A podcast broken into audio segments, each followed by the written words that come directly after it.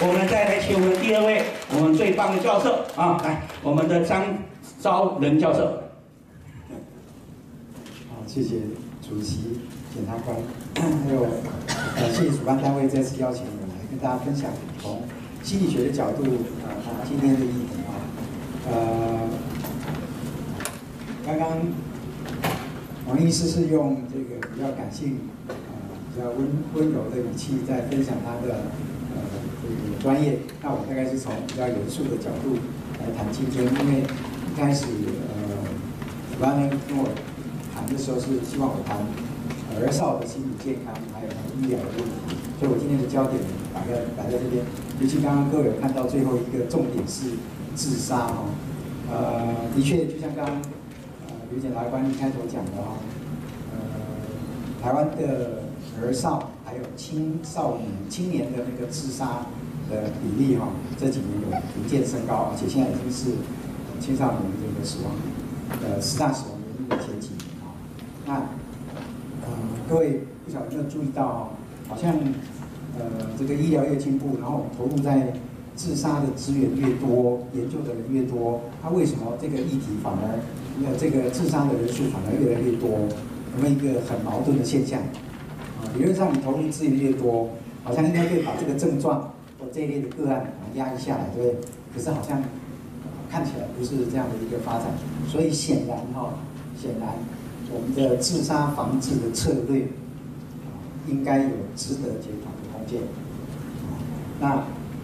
麻烦就帮我翻一下。我今天大概是从呃这样一种角度来谈儿少的心理健康哈。他一开始把生理的疾病跟心理的疾病做一个对照，各位有没有发现，我们身体如果有了毛病，就上医院去就医。然后呢，那有些时候如果呃最近很热门的一个议题，就是说心理上有了疾病的时候，我们也会去看精神科医师。那到底生理疾病跟心理疾病有些什么差别？在治疗上面，在诊断上面会有什么差别？那我做了一个简单的对照表哈，那各位可能不必看太多细节，重点是。生理疾病比较明确，你很清楚的掌握到你哪里痛了，然后医生也比较容易去确切的判断说你是属于心脏啊、肺啊哪一个部分有问题。然后因为医疗比较生理的医疗的部分呢也进也比较进步，所以医生在用药上面呢也比较明确一点。可是心理的疾病、心理的诊断呢就没有这么明确，因为毕竟它的发展比生理的疾病、生理的医疗都要晚了很多。啊，所以呢，啊，所以，呃，这个心理疾病，如果去看精神科医师的时候，老实说哈，呃，他的判断上远远不及生理的方面的医师的判断那么的精准，他可以想象得到，他的用药也绝对没有办法像一般的医师用药用的这么精准。所以这是我今天一开头先跟大家分享的这个部分。然后再来就是说，我们的生理的疾病的来源，啊，呃，我们到目前为止的医疗的所给我们的资讯也比较多，哦，那心理的疾病呢，啊，它是怎么来的，怎么形成的？老实说哈，精神科医师也好，心理心理学方面的研究也好，老实说有很多争议的地方，啊，并没有那么明确知道说，嗯，比如说忧郁症它怎么来的，啊，呃。老实说，是没有办法很精准的、精精确、精确的判断，不管是躁郁症啊，或者是什么，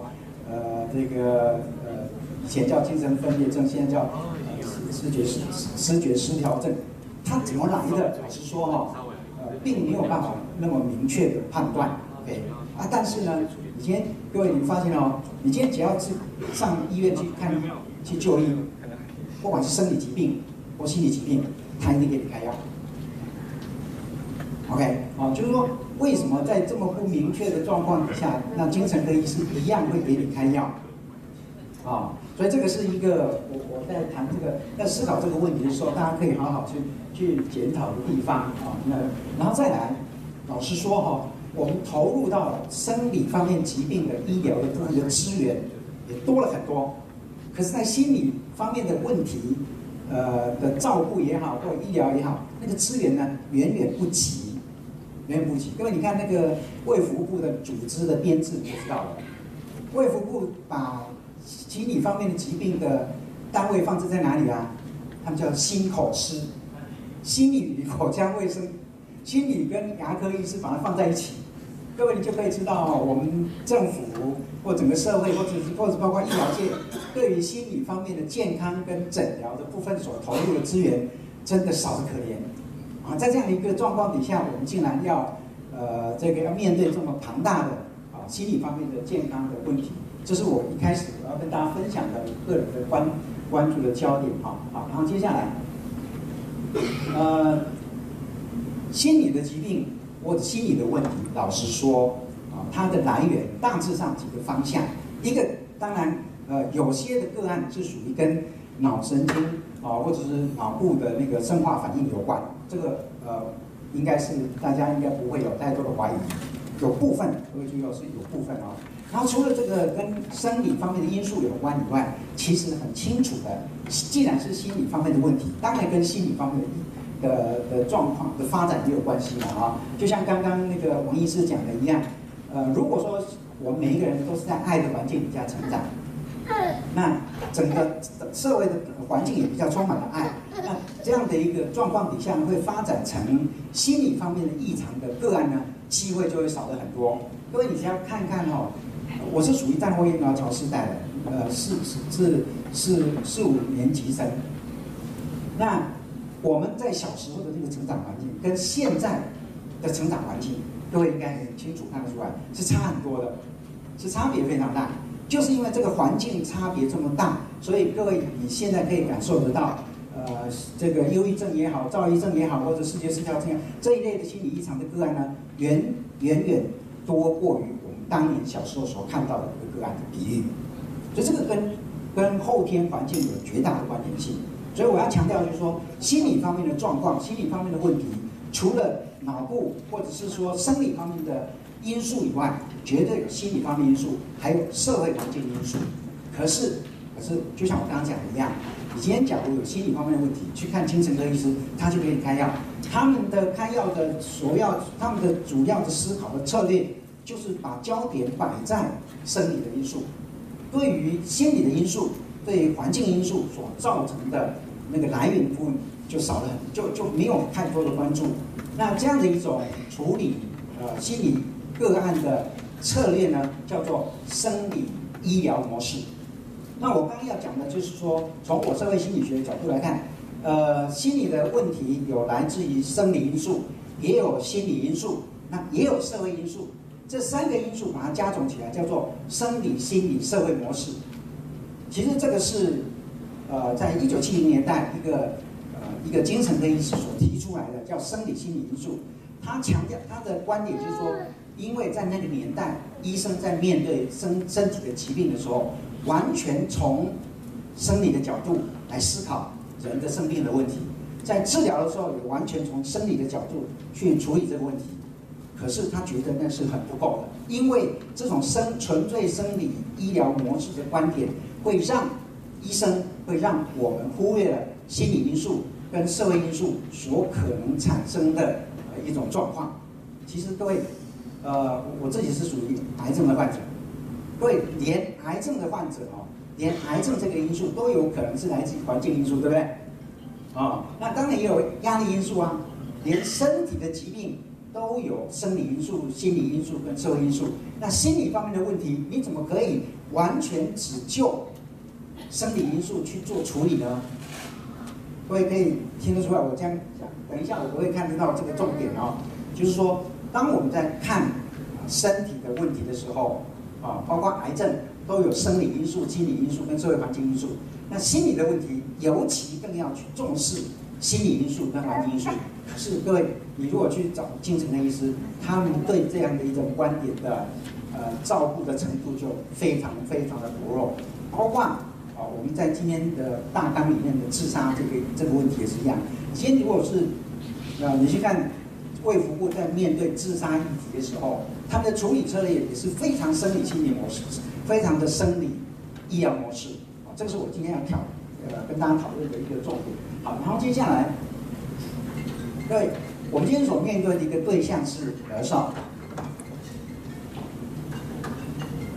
儿童也好，少年也好，跟我们成年人比起来，如果就心理，呃，心理健康，或者再严重一点叫心理疾病好了，啊，呃，各位有没有发现，儿少呢，它其实是属于发展阶段的，还在发展的过程当中的个案，对，小孩子从这个国小阶段，他还在发展，身体还在发展，心理当然也在发展，他的社会关系跟别人互动的关系，他也是在发展，这个是在我们心理学里面叫发展心理学。我们当当我们在谈到发展心理学的时候，是呃生理方面的发展，包括感觉动作；心理方面的发展是包括人格方面的发展、情绪处理问题方面的发展，还有呢社会呃社会因素方面的发展，也就是说我们平常跟别人打交道啊，那个那个能力、人际关系、社交能力方面的发展啊，就是说发一每一个人哦，他的发展是分成三个区块。一个是身体身体方面的发展，一个是心理方面的发展，再来是社交能力发展。儿童呢是三方面都还在发展的过程当中。既然是在发展的过程当中，你现在看到的儿童的各种的状况呢，他还不够成熟，他不够成熟啊！如果比较严重一点，很可能有的人就会给他，就像刚刚在谈的，给他贴标签，啊，就给他定了一个病的名字。OK，那这样一定下去以后。如果呃去看精神医生，那就像刚刚讲的一样，他去给你开药，就给你开药。所以我要讲的是说哈，儿少所所发生的、所看到的各种的症状，很可能是只是发展过程当中的一个呃比较比较不一样的一种症状。OK，所以儿少老实说，我们如果很很很充很仓促的状况之下。在没有很完整的判断的状况底下，就马上给他定上一个病的名字的话，其实是太过于沉重，因为他还在发展的过程当中。好，我看一下哈，他是发展的过程当中，成年人不一样，成年人，呃，到了青年，呃，这个成年以后，他很可能就是你你比较你要判断说他是有哪一方面的精神方面的异常，这个是比较合理的。可是小孩子哦，小孩子。你在他发展的过程当中，也也许他只是发展比较迟缓啊，他只是比较人格成熟比较慢啊，他的人社交互动能力比较慢啊，啊，他发展比较慢啊，可是你就马上给他定下一个疾病的名字，这个是我我要跟大家分享的另外一个重点啊，所以呃，大部分的小孩子儿童的发展的问题，应该我我们会宁可称它是发展迟缓迟缓，除非哈。你有很精很精确的呃医学的诊断啊，你有很精确的证据说，嗯，他的确是属于哪一方面的那个那个心理的症状啊？那成年人不一样，成年人比如说忧郁症啊、躁郁症啊，哦，尽管哦不是百分之百，可是相较起来，你给他的判断会比较准确一点啊。所以呃，我们要看这个小孩子他的他的发展的状况，哪些少哪些方面的呃问题，有哪些方方面需要我们关心。你看他的生理的发展状况，他的心理的发展状况，包括他的认知，包括他情绪处理的，包括他行为发展，还有包括他社会社交能力方面发展。呃，他的确现在看起来有点头痛，给你带来很多的困扰。可是那个头痛、那个困扰可能只是暂时的，也就是说，等他长大以后就就没问题了。各位你们就知道那个柯碧，他属于大家都知道他是亚斯伯格症的患者，对不对？他现在好得很啊。如其实这样的个案还蛮多的，对不对？啊，包括听比尔盖茨啊，或者谁都是。如果他是生长在这个年代，很可能就被爸爸妈妈带去看精神科医生，精神科医生马上就给他下下药，那结果会怎么样？各位就知道了啊。啊，所以我的意思就是说，我们要对于儿少所面临到的各种的行为上的问题、心理方面的发展的问题，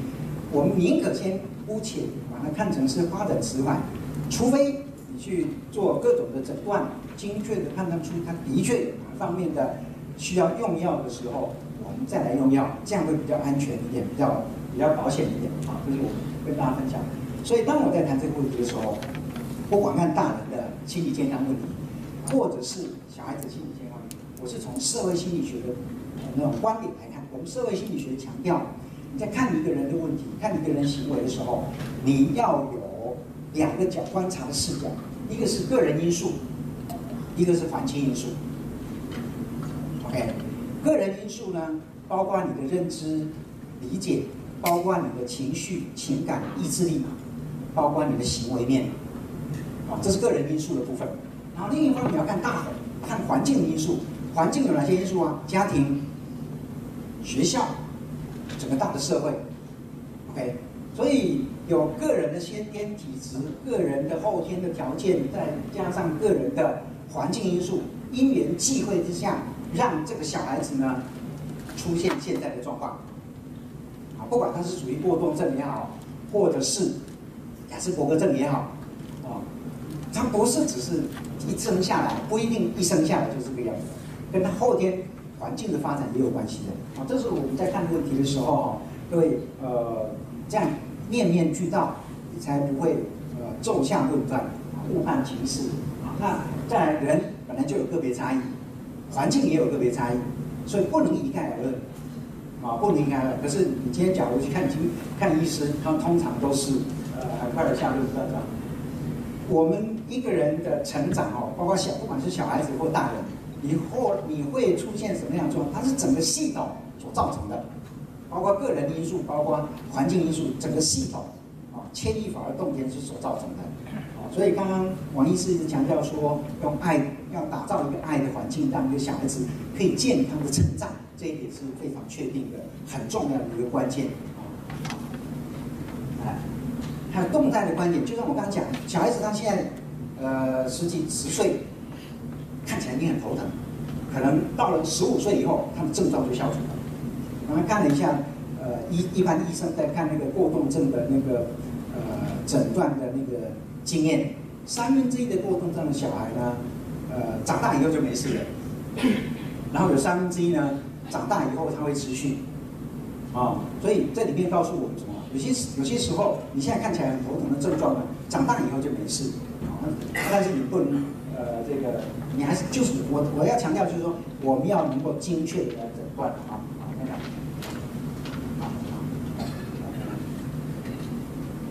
下面的东西，我想，呃，就我们快速略过，时间有点不足啊。来，这只是强调，我们不能只看个人因素，啊，否则就犯了我们社会心理学强调的，呃，基本归因谬误啊。家庭绝对是一个很重要的成长的环境，呃，我们很多心理方面的问题都来自于小时候的家庭成长环境，啊，一直到呃这个长大以后。青年期以后，长大以后才出现。来看，好，来看，这个这个就快速跳过。看快一点。来看，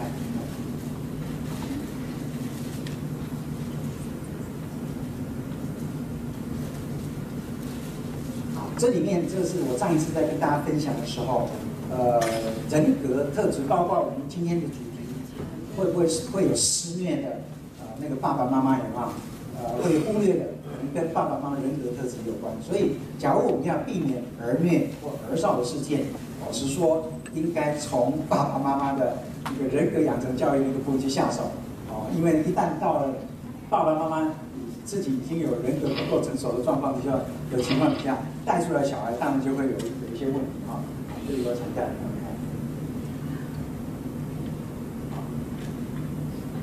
好，这都是个人因素了啊。好，来来。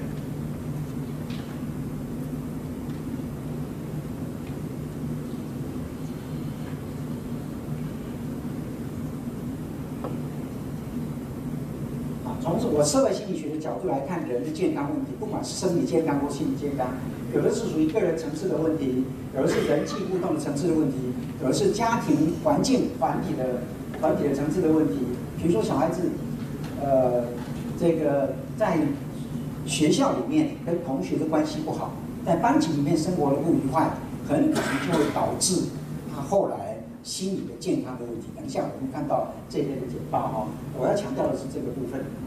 社区也有关系。非洲有一句话讲。It takes a whole village to raise a kid。你要把一个小孩子教养成人哦，需要全村的人大家一起来，可以可以体会一下那个过程吗？对，如果说你一个一个社区里面有各种状况的个案的话，呃，对小孩子成长当然就会比较不利嘛啊，所以需要全村的人大家一起来，所以社区层次也很重要。所以刚刚一直呃王这个也是回应了刚刚王医生啊，让整个社会充满了爱，对小孩子的成长跟健康发展会很重要的。你看，刚刚已经讲过，癌症其实不只是生纯粹生理因素，跟环境因素有关啊，甚至包括最近有一个医学调查报告组组织说，呃，南部的那个空气污染不好。所以呢，得到肺腺癌的比例是北部的几几倍啊，你就可以知道，连生理的疾生理的疾病都跟环境有关，心理的问题更不用说了啊。看看，好，所以这个就是我刚刚讲的，我们在看生理的疾病、心理疾病，要兼顾生理、心理、社会三大因素，不能只是纯粹从生理去找原因，不能只是从生理方面去下药，还要透过心理咨商。透过整个社会环境的改造，然后呢，社区营造，打造一个健康成长的环境，这是我要呃再重强调的部分。看看，好，像自杀的问题也是一样，好，自杀的问题，大家总是觉得说啊，自杀是他不爱惜生命，那其实有一部分的自杀的确呃是跟忧郁症有关，啊，跟忧郁症有关，啊，但是，但是。忧郁症就像我刚刚讲一样，有个人因素，有环境因素啊，比如说呃，升学压力很大啊，呃，经济经济压力很大，这些都可能是造成忧郁症也好，造成自杀的成因。它呃，这些环境因素就不是只是用精神用药就可以处理的，这是我要强调的重点。对，你每次如果看到那个自杀事件发生，你去注意看哦，都会发现哦，像这一类的个案，好几天以后才被发现。那这样的一个状况告诉我们什么？这一类的个案，他的人际关系是断层的，没有人在关心嘛，这样子吗？哪怕他有家人，可能家人离他很远，所以过了几天以后，他才被发现。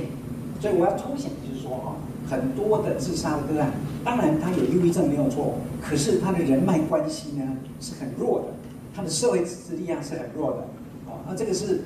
我们在做自杀防治工作的时候啊被严重忽略的一个重要的一个策略。啊，看看，啊，各位还记得这个李敏兰事件吗？啊，这个李敏兰事件的，呃，李敏兰这个呃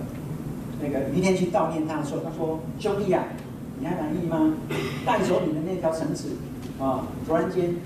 啊，把我们演艺圈的人通通绑在一起。各位可以知道他背后这句话的意思吗？平常大家不太联络，然后事情发生以后大家在在一起。如果早一点大家都在一起，说不定这他就可以不用走了。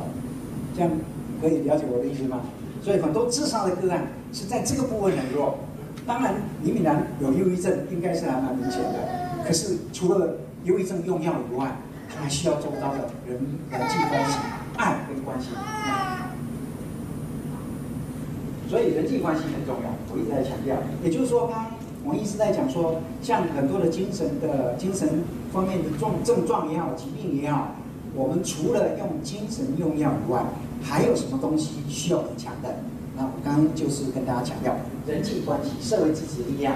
家庭的爱、社会的爱，这个部分绝对是非常重要也。被严重忽略的部分，你看，社会支持力量。啊，呃，积极一点讲啊，因为哈佛大学有一个研究指出，人际关系是一个人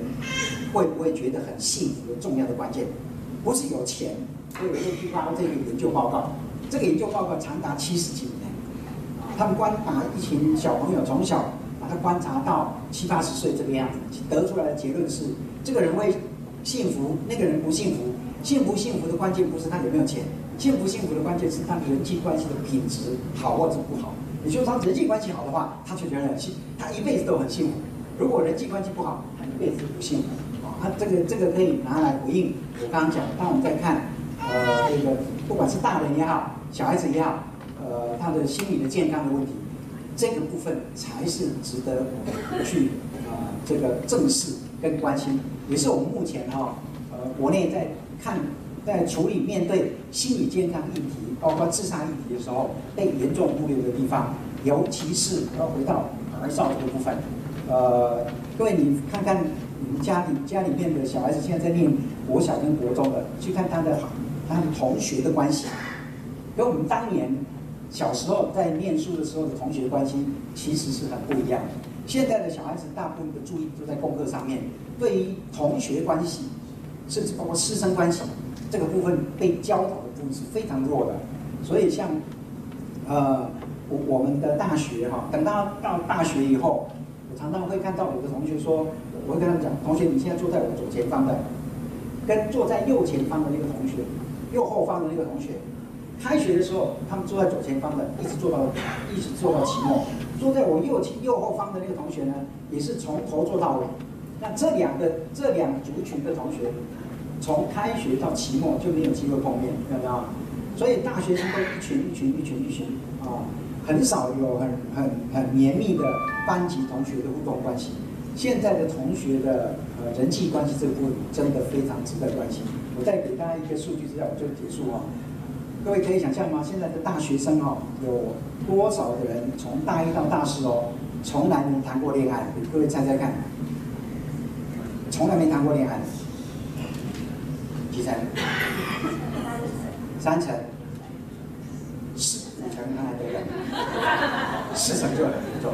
四成哦，从来没有。你现在到，等一下你走出这个这个这个教室，然后去问把一个同学抓过来，十个人里面四个从来没谈过恋爱。你觉得这个严不严重？给各给各位去想一想，为什么我们会有少子化问题？哦，你就知道了。不过回到我刚刚讲的，人际关系真的很重要，它影响层面真的太广。谢谢大家，谢谢。所以各位可以知道，我们张教授一直在鼓吹一个非常重要的观念：如何让小孩动得够。这个动包括人际关系、心灵关系、手。我的小孩就在问我两个问题：爸爸，你为什么会成功？哎，我说很简单，我从小就咬硬物，我不不屑咬软物，所以我的微细胞很健全。譬如。我吃腰上排骨的时候，我可以把腰上排骨拆掉，变成了粉碎状。谁能做到？我目前没看到有一个不错，所以我没有蛀牙。第二个更可怕的是，我会爬树，而且我会爬到最小的那一根。哦，所以我的小孩就看到爸爸你疯了，所以我的小孩跟着爬上去。所以我的大脑小，所以我的大肢体、小肢体也会感觉到平衡。再来是我会抓杆，啊，那再来是我会玩手指游戏，上动下不动，下动上不动，两边一起动，中间留个洞，而且还押韵。之后呢，这是飞机，对不对？你会觉得轮胎太长？好，再来，有还有一个更好的方法，一喷射机，我都不要靠任何一根指头，我那一个指节我都能打开，也能收缩。所以从小还有投投球、接球，所以我是一个投手啊。那所以各位可以看到，我会从山上滚下来，我带着小孩一起滚。所以，所以我自己没有进北一女，但我的我变成北一女家长会长。好了，很可很可惜，台大没有家长会，否则我也会去当台大家长会长。好了，所以各位可以看到一件事情，我在做什么？对。我把我的成功经验化成步骤，而且动给他看，所以动不够就过动症，动得够哪会过动？所以我现在动静皆宜，看出来了吗？对了，所以我能静，我能动。所以我的小孩问我：“爸爸，你为什么静起来的时候，你连身都打不动？”所以这是第二个问题。好，一起努力哦，一起加油！千万感谢我们的张教授啊，好。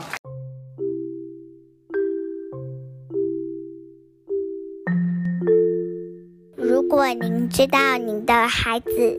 亲戚、朋友、同事或邻居吃了精神科的药品而出现严重副作用，或被不当对待，敬请通报光明人权协会。